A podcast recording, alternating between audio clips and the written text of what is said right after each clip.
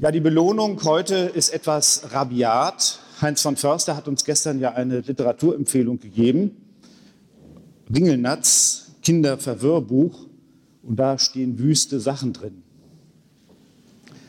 Den Unterschied von Männern und Frauen erkennt man durch das Schlüsselloch.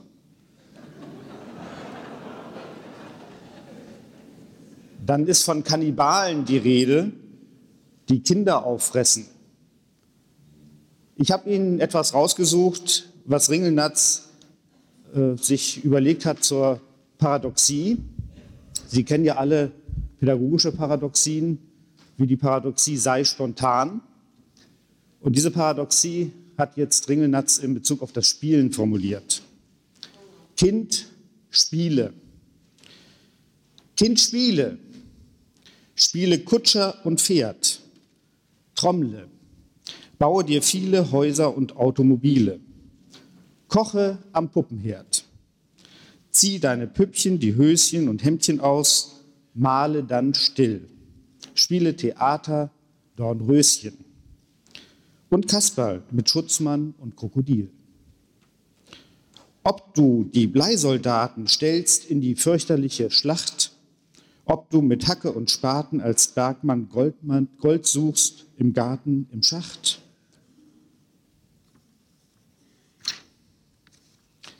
ob du auf einer Scheibe mit deinem Flitzebogen zielst, spiele, doch immer bleibe freundlich zu allem, womit du spielst weil alles, auch tote Gegenstände, dein Herz mehr ansieht als deine Hände. Und weil alle Menschen, auch du mein Kind, Spielzeug des lieben Gottes sind. Ja, soweit Ringelnatz. Und Sie werden in dem Buch sehr viel finden. Es ist eigentlich nicht nur ein Kinderverwirrbuch, es ist eher auch ein Erwachsenenverwirrbuch, wenn ich so sagen darf. Ich begrüße recht herzlich Ernst von Glasersfeld. Er wird jetzt darüber sprechen, wie man das Lernen lernen kann. Ernst von Glasersfeld ist ja wie Heinz von Förster einer der Väter, wenn man so sagen darf, der konstruktivistischen Bewegung. Er selbst äh, hat sehr viele Dinge gemacht. Er interessiert sich vor allen Dingen für epistemologische Fragen, ein schwieriges Wort, epistemologische Fragen, also Fragen der Begründung, der erkenntnistheoretischen Begründung des Konstruktivismus und äh, wenn Sie Spaß haben, in seinen Werken zu studieren, dann werden Sie sehr viele Gemeinsamkeiten mit so einem Klassiker wie Jean Piaget, äh, der auch ein Konstruktivist ist, finden. Und Sie werden sehr viele sprachanalytische Überlegungen finden. Viele, die vielleicht jetzt noch Theoriedefizite verspüren, seien dann eben einfach auch auf die Schriften von Heinz von Förster und Ernst von Glasersfeld nochmal verwiesen. Ich denke, es ist auch immer wichtig, die Erinnerungsspuren die hin zum Konstruktivismus der heutigen Art geführt haben, nachzuvollziehen. Deshalb freue ich mich recht herzlich jetzt darauf, Ernst von Glasersfeld über das Lernen, Lernen zu hören.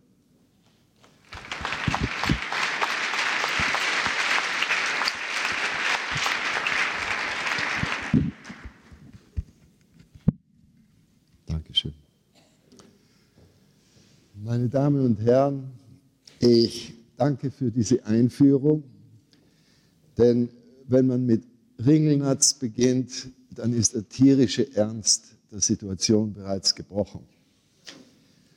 Vorträge über Physik, Mathematik und andere Wissenschaften sollen, so heißt die akademische Vorschrift, unpersönlich und objektiv sein.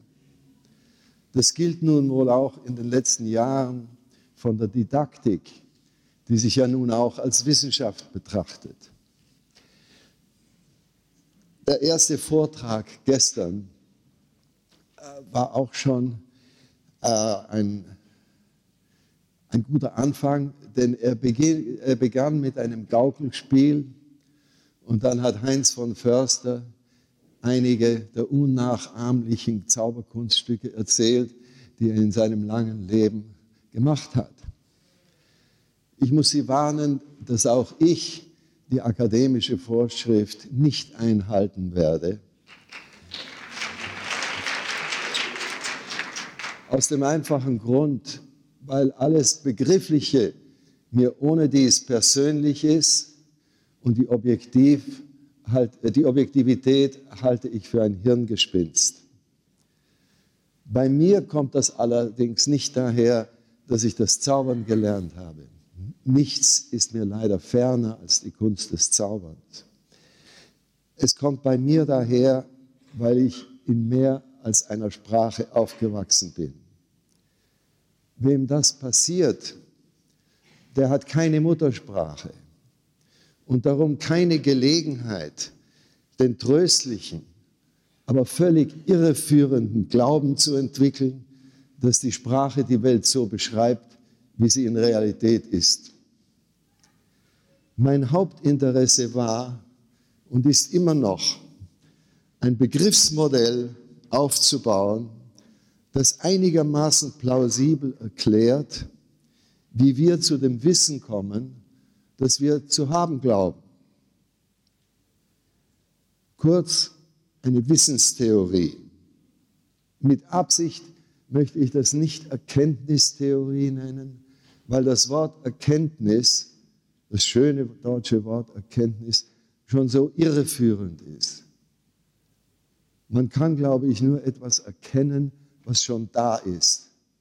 Und das ist für das Wissen nie der Fall. Ich habe diese Wissenstheorie mehrere Jahrzehnte lang im Stillen betrieben, bevor ich darauf kam, oder besser gesagt, bis mein Freund Les Steffi mich aufmerksam machte, dass eine plausible Wissenstheorie vielleicht auch im Unterricht und im Lehren ganz brauchbar wäre. So begannen wir zusammenzuarbeiten und nach einigen Jahren veröffentlicht, veröffentlichten wir mit einigen Studenten ein erstes Buch über die Zahlbegriffe bei den Grundschulkindern. Unsere Ideen hatten einigen Erfolg und sind inzwischen auch anderwärts bekannt geworden. Das und das allein gab mir den Mut, die Einladung zu diesem Kongress hier anzunehmen. Ich halte mich nicht für einen Didaktiker, denn wie gesagt, mein erstes Interesse ist der Erwerb des Wissens. Heinz von Förster hat gestern den Unterschied zwischen entscheidbaren und unentscheidbaren Fragen erklärt und uns vorgeschlagen, wir sollten uns vor allem mit den Unentscheidbaren befassen. Weil diese Antworten frei sind, hängen sie nur von uns ab. Und wir allein sind verantwortlich für das oder für die Art und Weise, wie wir sie entscheiden. Aus dieser Einsicht hat Heinz eine Ethik abgeleitet, der ich voll und ganz zustimme. Nichts, glaube ich, nichts wäre wichtiger in der neuen Schule, als den Schülern das grundlegende ethische Prinzip beizubringen, demnach sie selbst die Verantwortung für das eigene Handeln und Denken zu übernehmen haben. Für die Zukunft der menschlichen Kultur scheint mir dies viel, viel wichtiger zu sein als alles, was man an faktischem Wissen und sogenannten Tatsachen aus der Schule ins Leben mitnehmen kann.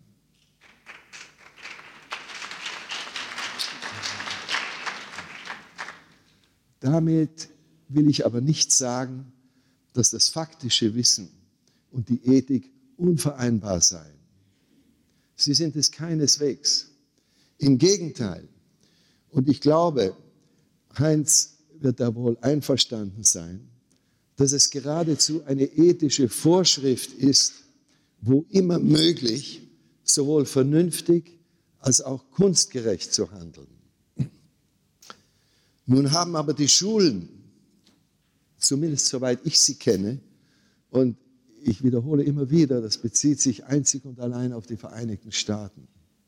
Bei Ihnen hier mag das ganz anders sein. Die Schulen bei uns haben die Ethik schon vor langer Zeit in die Sonntagsschule abgeschoben, abgeschoben und sich auf ganz ausschließlich auf die Tatsachen spezialisiert. Sie nennen das solides, objektives Wissen, also erprobte Antworten auf entscheidbare Fragen die fast immer schon eine Generation vorher entschieden worden sind. Bei dem heutigen Tempo der Wissenschaft ist da freilich manches längst überholt, wenn es den Schülern vorgesetzt wird. Das lässt sich schwerlich verhindern. Und ich will die kurze Zeit, die mir hier zur Verfügung steht, nicht auf die praktischen Schwierigkeiten der Kollektiverziehung verwenden. Mir geht es in erster Linie darum, Möglichkeiten zu erörtern, die das sogenannte Übermitteln, in Anführungszeichen, Übermitteln von Wissen erfreulicher und befriedigender machen könnten. Sie haben alle sicher schon öfters über den Nürnberger Trichter gelächelt. Die Idee, dass Lehrstoff genau wie Brennstoff in Behälter gegossen werden könnte, dünkte offenbar schon vor 300 Jahren den ersten Zeichner, Zeichnern der Trichterkarikaturen als absurd.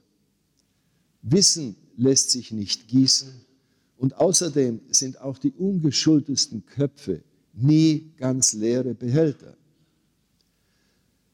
Dennoch beruhen die Lehrmethoden, die in unseren Schulen gang und gäbe sind, bei näherer Hinsicht weitgehend auf der Trichtervorstellung.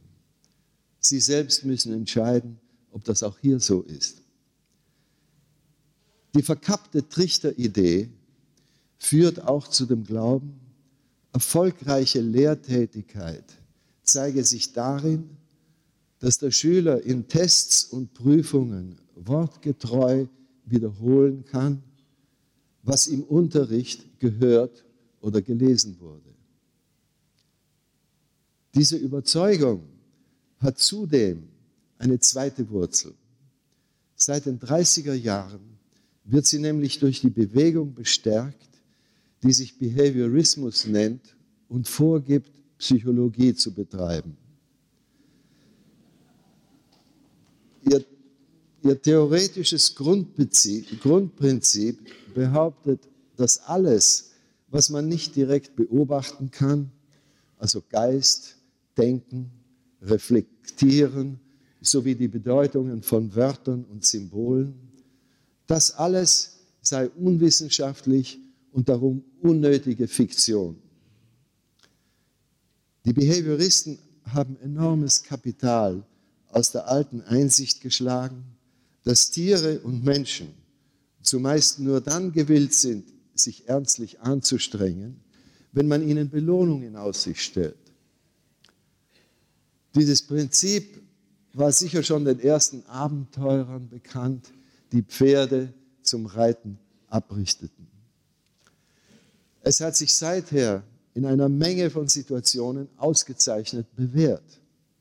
Professor Skinner zum Beispiel ist es gelungen, Tauben so zu dressieren, dass sie wie ehrgeizige Schlittschuhläufer stundenlang Achterfiguren beschreiben konnten. Er erreichte dies, indem er der vorerst unterernährten Taube bei jedem Schritt in die richtige Richtung ein Maiskorn gab. Der Effekt war frappant und die Methode wurde umgehend als eine Lerntheorie verkauft. Sie denken wahrscheinlich, das sei längst veraltet. Und die Didaktik habe diese beschämende Phase glücklich überwunden. Nun, ich wiederhole, mir ist das nur, mir ist nur der Schulbetrieb in den Vereinigten Staaten bekannt. Und dort schaut man sich die Tests an und wenn man das tut, dann kommt man drauf, dass das Schicksal der Schüler durchwegs dadurch entschieden wird, was sie geleistet haben. Man fragt nie, auf welchem Weg sie diese Leistung fertiggebracht haben. Wie bei der Taube ist es die Leistung, die bewertet wird und wie bei der Taube ist es völlig gleichgültig, ob der Schüler verstanden hat, was die Leistung bedeuten soll und warum sie als richtig gilt. Ich habe vor einigen Jahren vorgeschlagen, man solle das Lernen streng vom Abrichten trennen, weil das erste zum, mit dem Verstehen zu tun hat, das zweite nur mit Verhalten. Der Vorschlag hat mich vielerorts unbeliebt gemacht. Da offensichtlich die populäre Bewegung des Back to Basics untergräbt und weil überdies die ganze Lehrerbildung bei uns in den Vereinigten Staaten Teacher Training heißt. Das, dadurch wird die, das Lernen der Lehrer schon in ein Abrichten umgestellt. Nun, dass das Belohnen, sei es durch Maiskörner, Schokolade, lobende Anerkennung und gute Noten, ebenso wenig wie Prügel zu denken und verstehen führt, ist keine neue Einsicht. Kant hat sie bereits prägnant ausgedrückt. Und ich zitiere aus seinem wunderbaren äh, Artikel über die Pädagogik. Bestraft man das Kind, wenn es Böses tut und belohnt es, wenn es Gutes tut, so tut es Gutes, um es gut zu haben.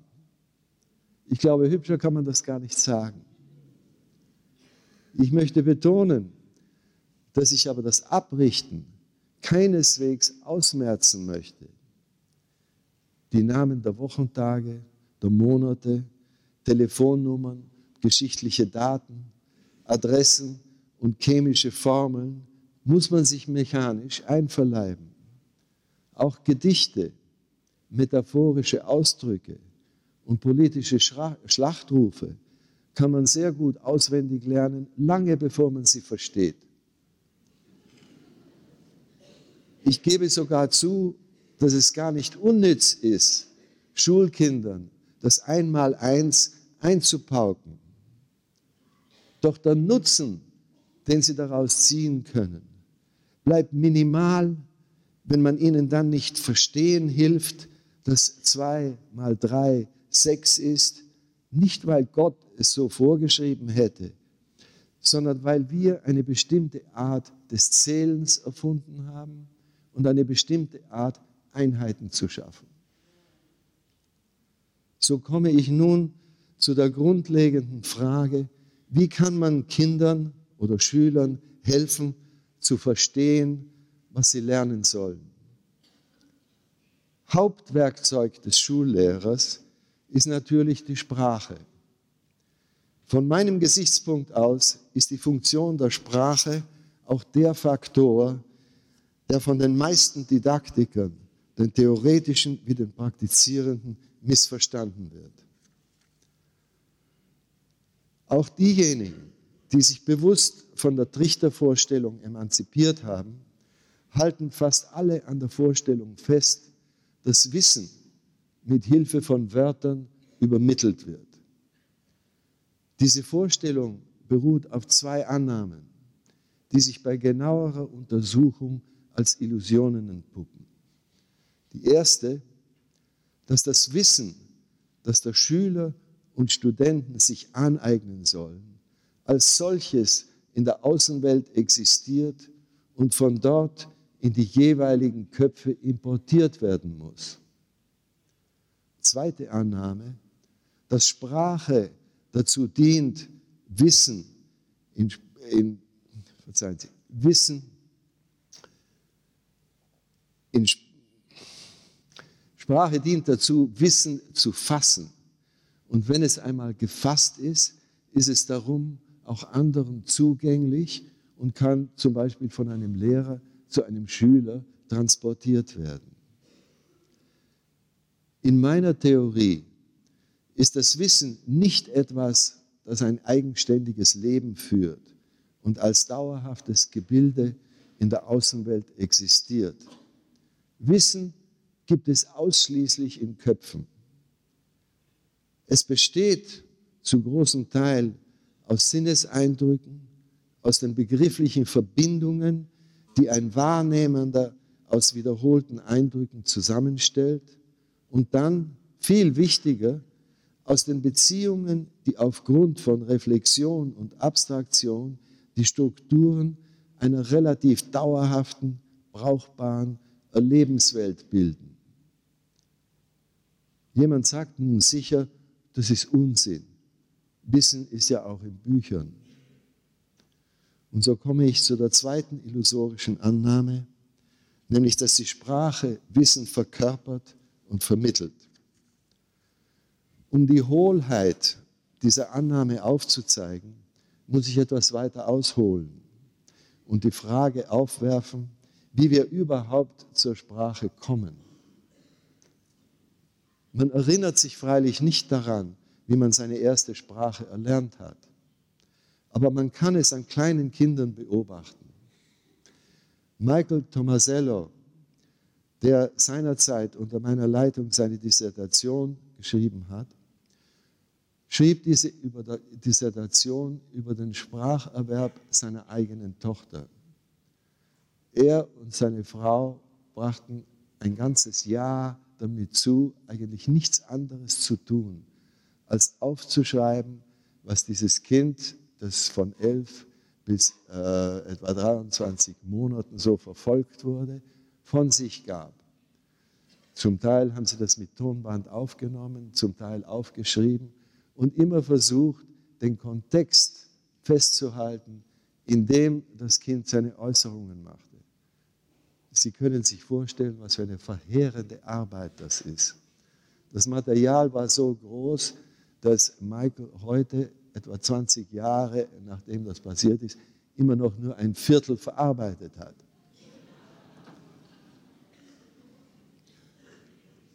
Was dabei herauskam, war, dass der Erwerb der Sprache, in diesem Fall der Erwerb der ersten Wörter und der ersten ganz einfachen Sätze, von dem Kind immer auf Versuch und Erfolg beruht ein Versuch des Kindes mit einem neuen Wort braucht nur einmal schief zu gehen. Das heißt in dem Sinn, dass das Wort nicht das leistet, was das Kind sich erwartet, dann wird das Kind dieses Wort oder die Situation, in der es das Wort verwendet, ändern. Was dabei herauskam, war, dass der Erwerb der Sprache in diesem Fall der Erwerb der ersten Wörter und der ersten ganz einfachen Sätze, von dem Kind immer auf Versuch und Erfolg beruht. Ein Versuch des Kindes mit einem neuen Wort braucht nur einmal schief zu gehen, das heißt in dem Sinn, dass das Wort nicht das leistet, was das Kind sich erwartet, dann wird das Kind dieses Wort oder die Situation, in der es das Wort verwendet, ändern. Das geht sehr schnell. Da kann innerhalb von einer Stunde kann die Bedeutung eines Wortes für das Kind sich ändern.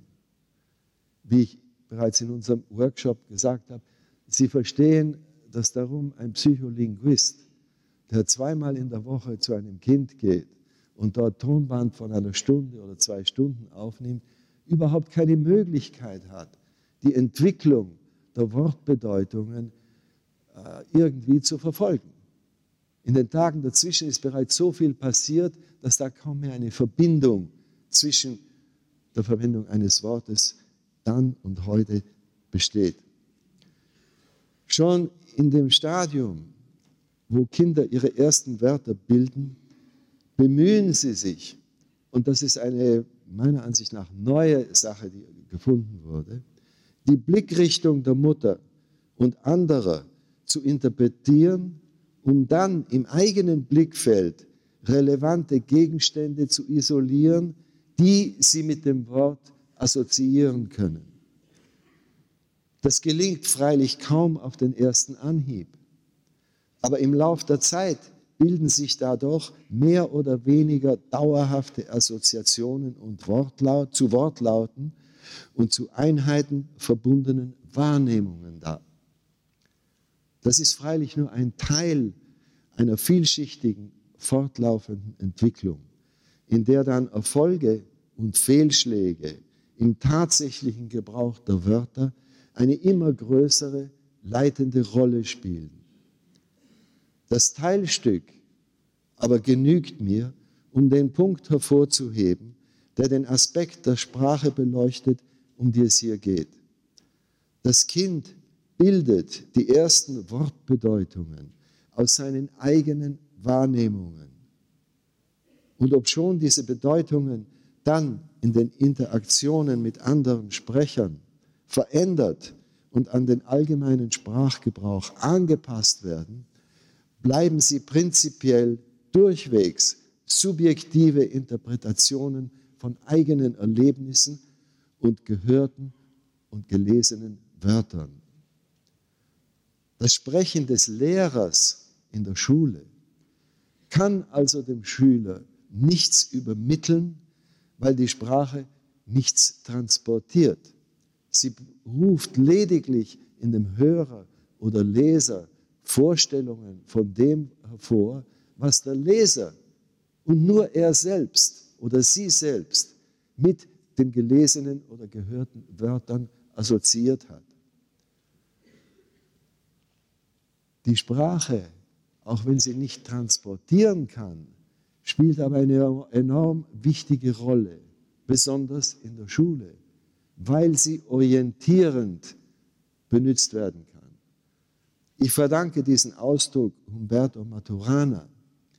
Und um ihn etwas greifbarer zu machen, will ich Ihnen durch ein Erlebnis aus meiner Zeit als Farmer in Irland äh, eine Art Metapher zeigen. Und dazu zeige ich Ihnen ein Bild. Wenn man als Farmer in Irland arbeitet, kommt es hier und da vor, dass man Kühe auf einer Landstraße auf eine andere Weide oder zu einem anderen Bauern treiben muss. Nun, die kleinen Landstraßen in Irland sind fast alle von Hecken gesäumt, die aber nicht fortlaufend sind. In den Hecken sind hier und dort Lücken. Nun, als jemand, der vom Farming keine Ahnung hatte, ein Anfänger sozusagen, blutiger Anfänger, als ich das das erste Mal machen musste, hatte ich sechs oder sieben Kühe und die sollte ich woanders hinführen, auf so einer Straße. Da muss man hinter den Kühen gehen. Geht man nicht hinter ihnen, so bleiben die hinter uns sofort stehen, drehen sich um und gehen nach Hause. Man muss sie also treiben. Nicht? Jetzt stellen Sie sich vor, wie das vor sich geht. Man ist hier hinter den Kühen. Wenn die erste Kuh da zu, diesem, zu dieser Lücke kommt, was macht sie? Sie schaut hinein und geht sofort da hinein.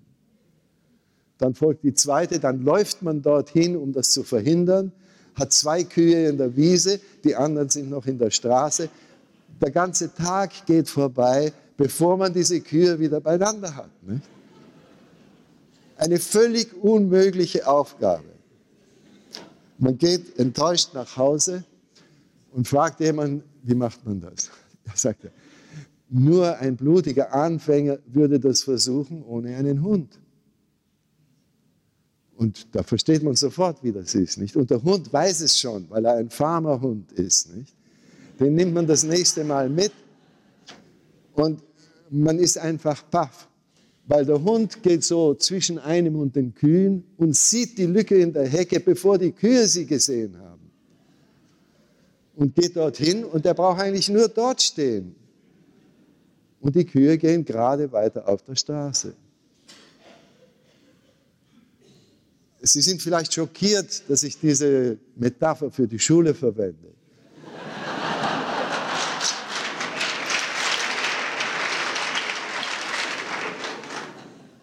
Aber ich hoffe, Sie werden es mir nicht übel nehmen. Denn was ich damit sagen möchte, ist, dass in der Schule und vom Gesichtspunkt des Lehrers aus spielt die Sprache genau die Rolle, die der Hund hier spielt. Die Sprache macht es dem Lehrer möglich, gewisse Lücken sozusagen in der sehr breiten Straße, auf der er die Schüler entlangführen möchte, zu schließen, bevor die Schüler hinkommen. Das ist die Orientierung. Und der Lehrer, genau wie hier der Hirte hinter den Kühen, muss hinter den Schülern bleiben, um sie etwas vorwärts zu treiben. Denn sonst bleiben sie stehen und gehen vielleicht nach Hause. Wie das gemacht wird, ist Frage der Intuition des Lehrers.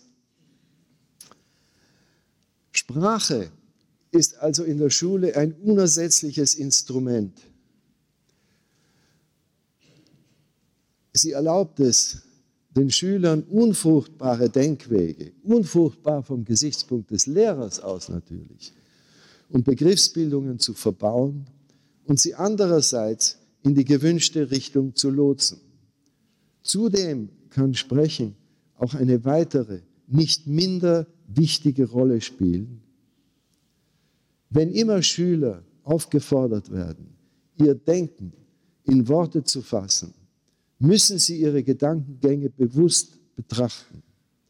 Das führt nicht nur häufig zur Entdeckung von Fehlschritten im Denken, sondern ganz allgemein zur Festigung von brauchbaren begrifflichen Verbindungen und Mustern. Das gilt ebenso für Diskussionen der Schüler untereinander und ist einer der Gründe, weswegen Gruppenarbeit im Lösen von Problemen sich so erfolgreich erwiesen hat. Dabei hat sich freilich auch gezeigt, dass die Schüler untereinander viel freier reflektieren und unbefangener reden als mit dem Lehrer. Über Sprache könnte man noch lange reden. Doch ich möchte das Kapitel mit der Frage schließen, was bedeutet es, wenn man glaubt, man habe ein Stück gehörter oder gelesener Sprache verstanden? Aus der Perspektive, die ich eben beschrieben habe, bedeutet verstehen, dass es einem gelungen ist, ein Netzwerk von Begriffen aufzubauen, das mit den wahrgenommenen Wörtern mit dem sprachlichen Kontext und mit anderen Umständen der Situation vereinbar scheint. Es kann nie bedeuten, dass man sich begriffliche Strukturen aufgebaut hat, die mit jenen des Autors oder des Sprechers identisch sind.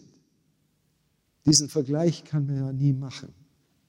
Man kann nur ausprobieren, ob das, was man sich begrifflich aufgebaut hat, eventuell auch in einer neuen Situation mit dem zusammengeht, mit dem vereinbar ist, was der Autor oder Sprecher sich vorgestellt hat.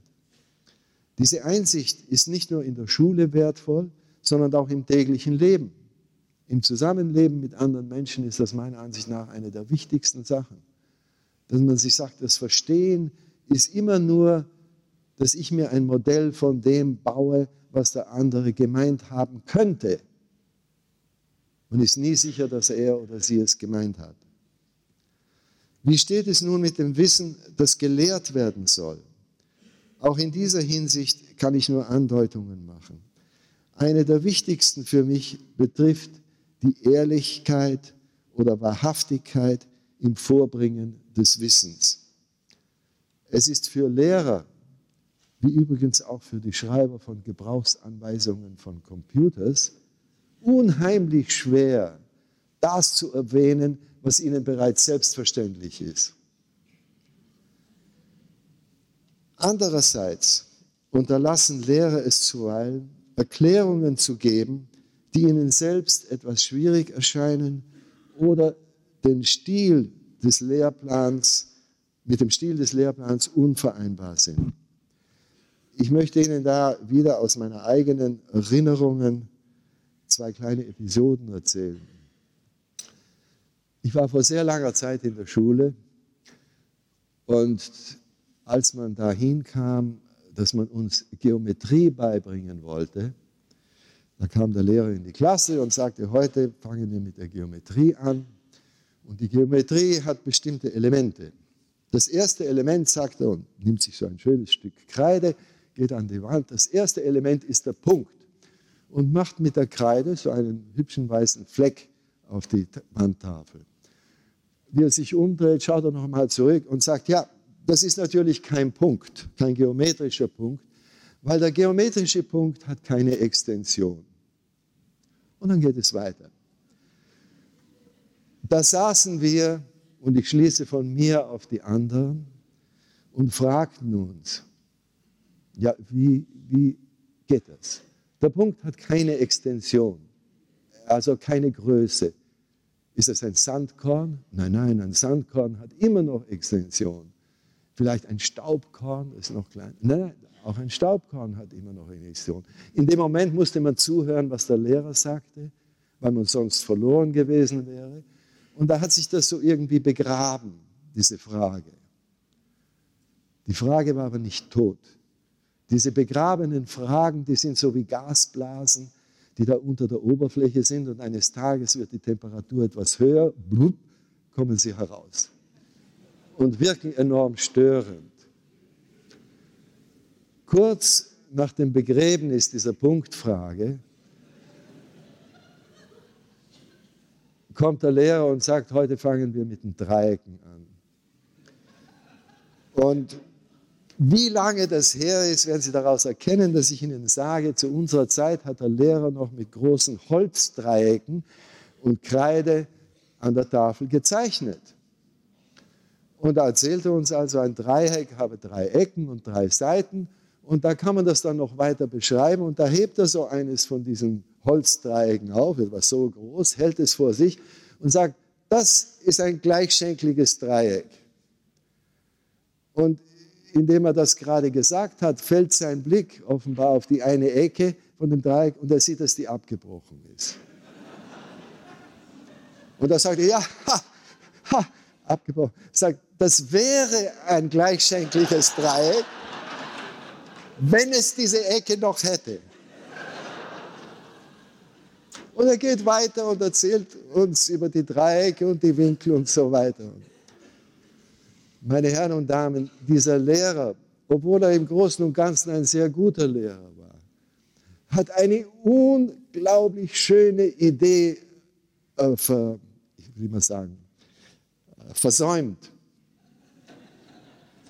Denn wie er diese Ecke, diese abgebrochenen Ecke gesehen hat, hätte er ja sagen können, das geometrische Dreieck, das ist ja nicht das Hölzerne, das geometrische Dreieck ist in eurem Kopf. Das konstruiert ihr euch selber. Denn wenn ihr das nicht tut, findet ihr ja nirgends in der Welt ein eigentliches Dreieck. Denn ihr findet nirgends eine wirkliche Gerade. Das braucht man ja nur mit einem Mikroskop anzuschauen, dann ist dieses schöne hölzerne Dreieck oder auch aus Plastik, das ist ja keine Gerade. Das ist, wenn man das elektronisch mit einem Elektronenmikroskop betrachtet, ist das eine Gebirgskette, der entlang Sie als Beobachter eine Gerade ziehen. Kant hat schon gesagt, eine Gerade existiert erst, wenn man sie zieht. Kant war ja ein Konstruktivist im Grunde. Schön. Ich glaube, dass diese Erfahrung, die wir damals gemacht haben, heute genauso wichtig ist wie damals. Denn wenn man der Klasse erklärt, dass nicht nur die Mathematik, sondern auch die Physik aus Begriffen besteht, die man nicht findet, die man nicht beobachten kann, die man nicht aufklauben kann, sondern die man sich selber machen muss, dann wäre enorm viel in der Schule geholfen dann kämen die Schüler nicht in die fürchterliche Situation, in die, glaube ich, fast alle kommen, wenn man mit der Infinitesimalrechnung anfängt, dass sie vor der gleichen Frage stehen wie bei dem Punkt, ja, wie ist es dann möglich, dass man von sehr klein zu gar nichts kommt? Das ist doch Unsinn. Und begrifflich, wenn man von den alltäglichen Begriffen ausgeht, ist es natürlich Unsinn. Und der Paradox des Xenon mit Achilles und der Schildkröte ist genau das Gleiche. Das bleibt ein Paradox, solange man sich nicht darüber klar wird, dass wenn man diese Situation in geometrische Termini übersetzt, dann ist natürlich zwischen jeden zwei Punkten ein unendlicher Raum für unendlich viele Punkte, weil die Punkte keinen Platz einnehmen. Und ein Punkt kann einen anderen Punkt nie erreichen, denn in dem Moment, wo er ihn erreicht und zusammenfällt, ist er der andere Punkt und nicht mehr sich selbst. Der ganze Paradox kommt nur daraus, dass man das alltägliche Denken, wo man Entfernungen hat, die kürzer werden und schließlich streckt man den Arm aus und dann hat man die Schildkröte.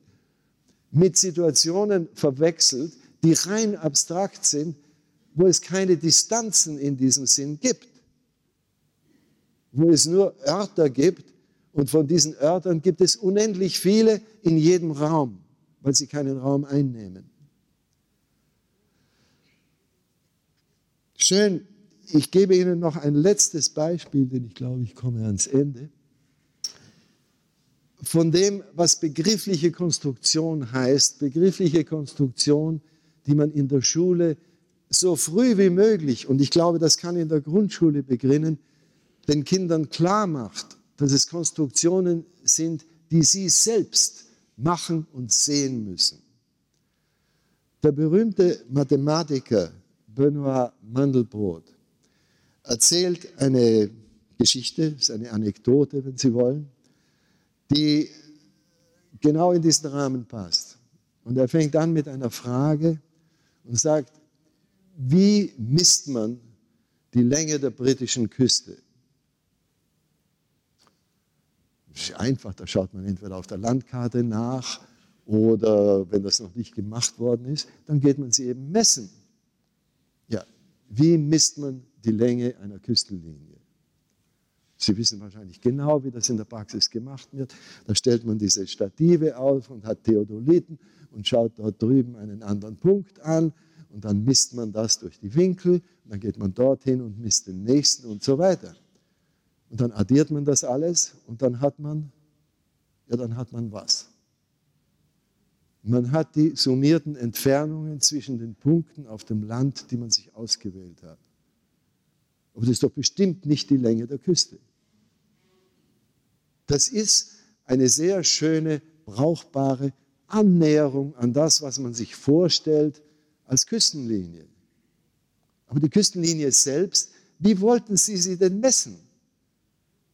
Dann nehmen Sie einen Meterstab und legen hin und schon auf diesem einen Meter sind unzählige Punkte, wo das Wasser um einen Kiesel herumgeht. Nicht ganz oder vielleicht ganz, müssen Sie erst entscheiden, gehört dieser Kiesel zum See, zum Meer oder gehört er zum Land?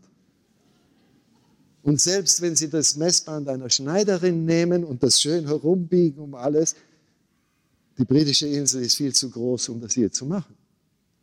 Was ist also die Küstenlinie? Gibt es die? Gibt es die irgendwo außerhalb ihrer Köpfe? Die Küstenlinie ist genau, was Kant eine heuristische Fiktion nannte. Und so sind fast alle begrifflichen wissenschaftlichen Erklärungen und wissenschaftlichen Dinge, das sind heuristische Fiktionen. Das macht sie keineswegs äh, wertloser, Sie sind enorm wertvoll, weil ohne sie könnten wir kaum etwas machen. Aber das Schlimme ist, dass in der Schule, wenigstens bei uns, ich wiederhole das, die meisten Lehrer das Gefühl haben, dass wenn sie den Schülern oder Studenten sagten, ja, das sind heuristische Fiktionen, die sind gar nicht reell, dann würden sie damit Autorität verlieren und die Schüler würden den Glauben an die Wissenschaft aufgeben. Meine Herren und Damen, ich glaube, das Gegenteil wäre der Fall. Wenn der Lehrer das sagt und deutlich macht durch Beispiele, dann würden die Schüler viel mehr Vertrauen in ihn haben und würden mit viel mehr Freude und Enthusiasmus in die Wissenschaft gehen. Ich danke Ihnen.